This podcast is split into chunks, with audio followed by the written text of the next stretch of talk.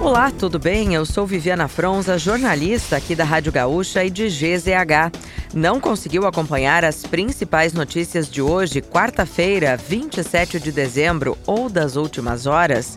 Eu vou trazer aqui para ti, antes que o dia acabe, o nosso resumo diário de notícias do fim da tarde. Oferecimento Serrana Solar, a minha escolha certa. A partir de 1 de janeiro de 2024, o salário mínimo nacional será de R$ 1.412, um aumento de 92 reais.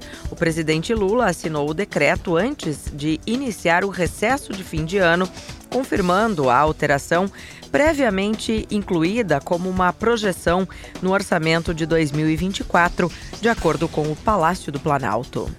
Ana Clara Benevides, a universitária que morreu durante o show de Taylor Swift no Rio de Janeiro, sofreu exaustão térmica devido ao calor, conforme apontou o laudo da necropsia. Na ocasião, a cidade registrou temperatura acima de 40 graus Celsius. Ana não havia consumido álcool ou drogas e não tinha problema de saúde pré-existente.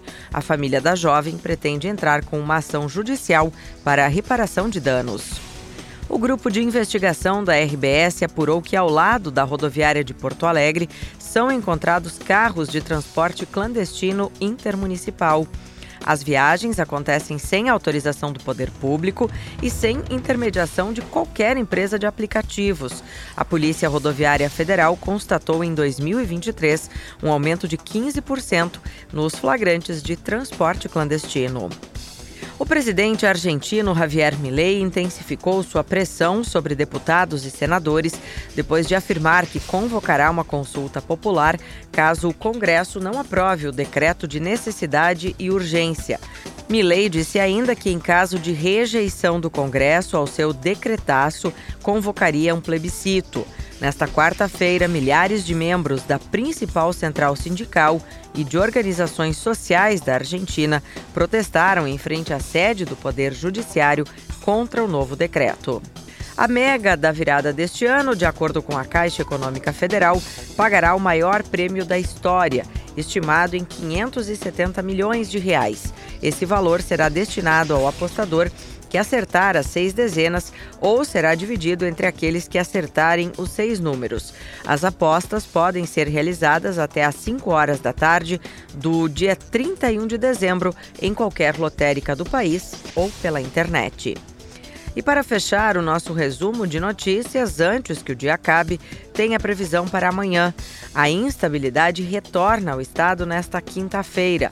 Na faixa centro-oeste, o sol vai predominar durante o dia.